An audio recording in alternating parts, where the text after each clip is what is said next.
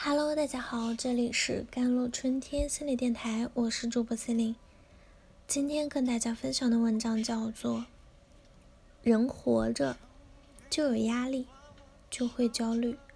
什么是焦虑呢？对焦虑的解释啊，美国精神联合会啊给焦虑的定义为有紧张的、焦躁不安或者身体症状所伴随的。对未来危险和不幸的忧虑预期，从这些描述中可以看到，学者们对焦虑的认识逐渐集中到消极适应这一点上。即焦虑是人处于负性情境中的消极适应的现象。焦虑与恐惧都是人受到威胁和处于危险情境中的退缩或者逃避的体验和行为。那恐惧的向个体通报外界情境将要带来危险或者威胁，驱使个体采取应付策略或者行动，去躲避自身的处境。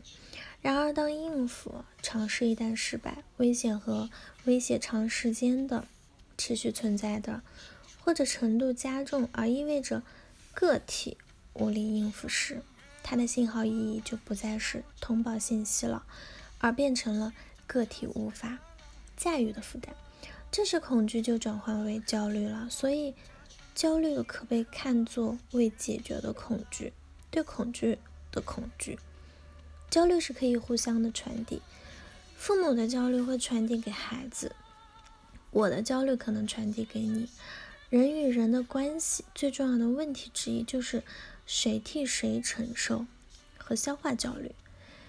小红有一辆奔驰，还有一辆宝马，住在广州的珠江新城高级小区，养了四只猫。然后小红很瘦，整天不知道在干嘛，过得很焦虑啊。最近她因为焦虑，半夜在研究拉康的理论，未知的位置和已经的位置。小黄。有一个运动包，这个包都背了四年，还有一个保温杯也很旧。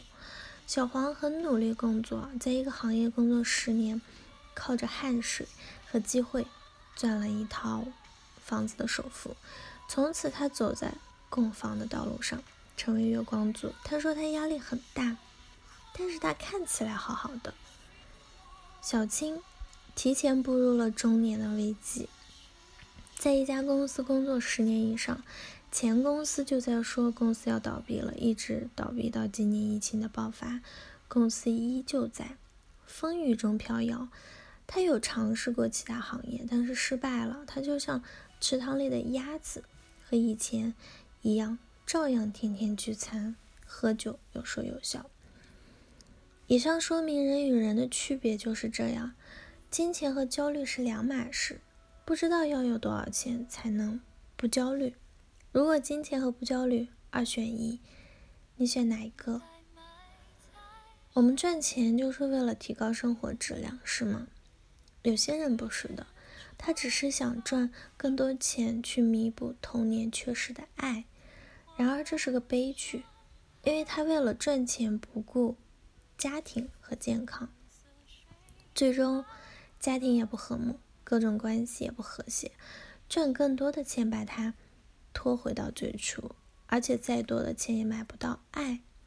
还有些人赚更多钱是为了名誉啊，一些世俗的东西，这本身没错。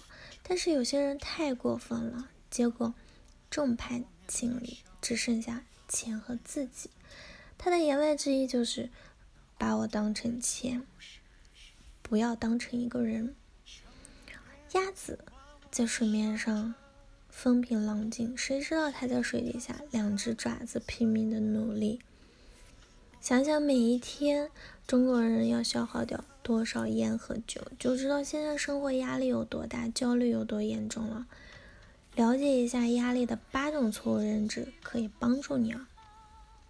一，以为没有压力，轻松愉快是理想的生活状态。二。认为他人是造成工作压力的原因。三，认为你能抵制变化。四，如果自己徒劳无获的话，就应该更加的努力。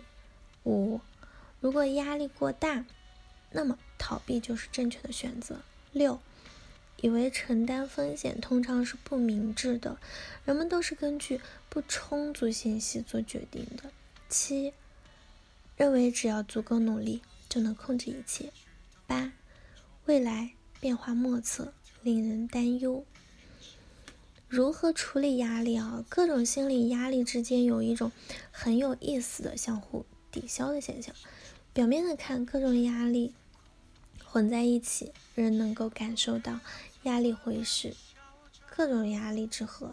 其实不然，比如工作上压力太大了，如果去看一个一场同样会给人心理压力的对抗激烈的足球赛，工作的压力就会暂时被换掉。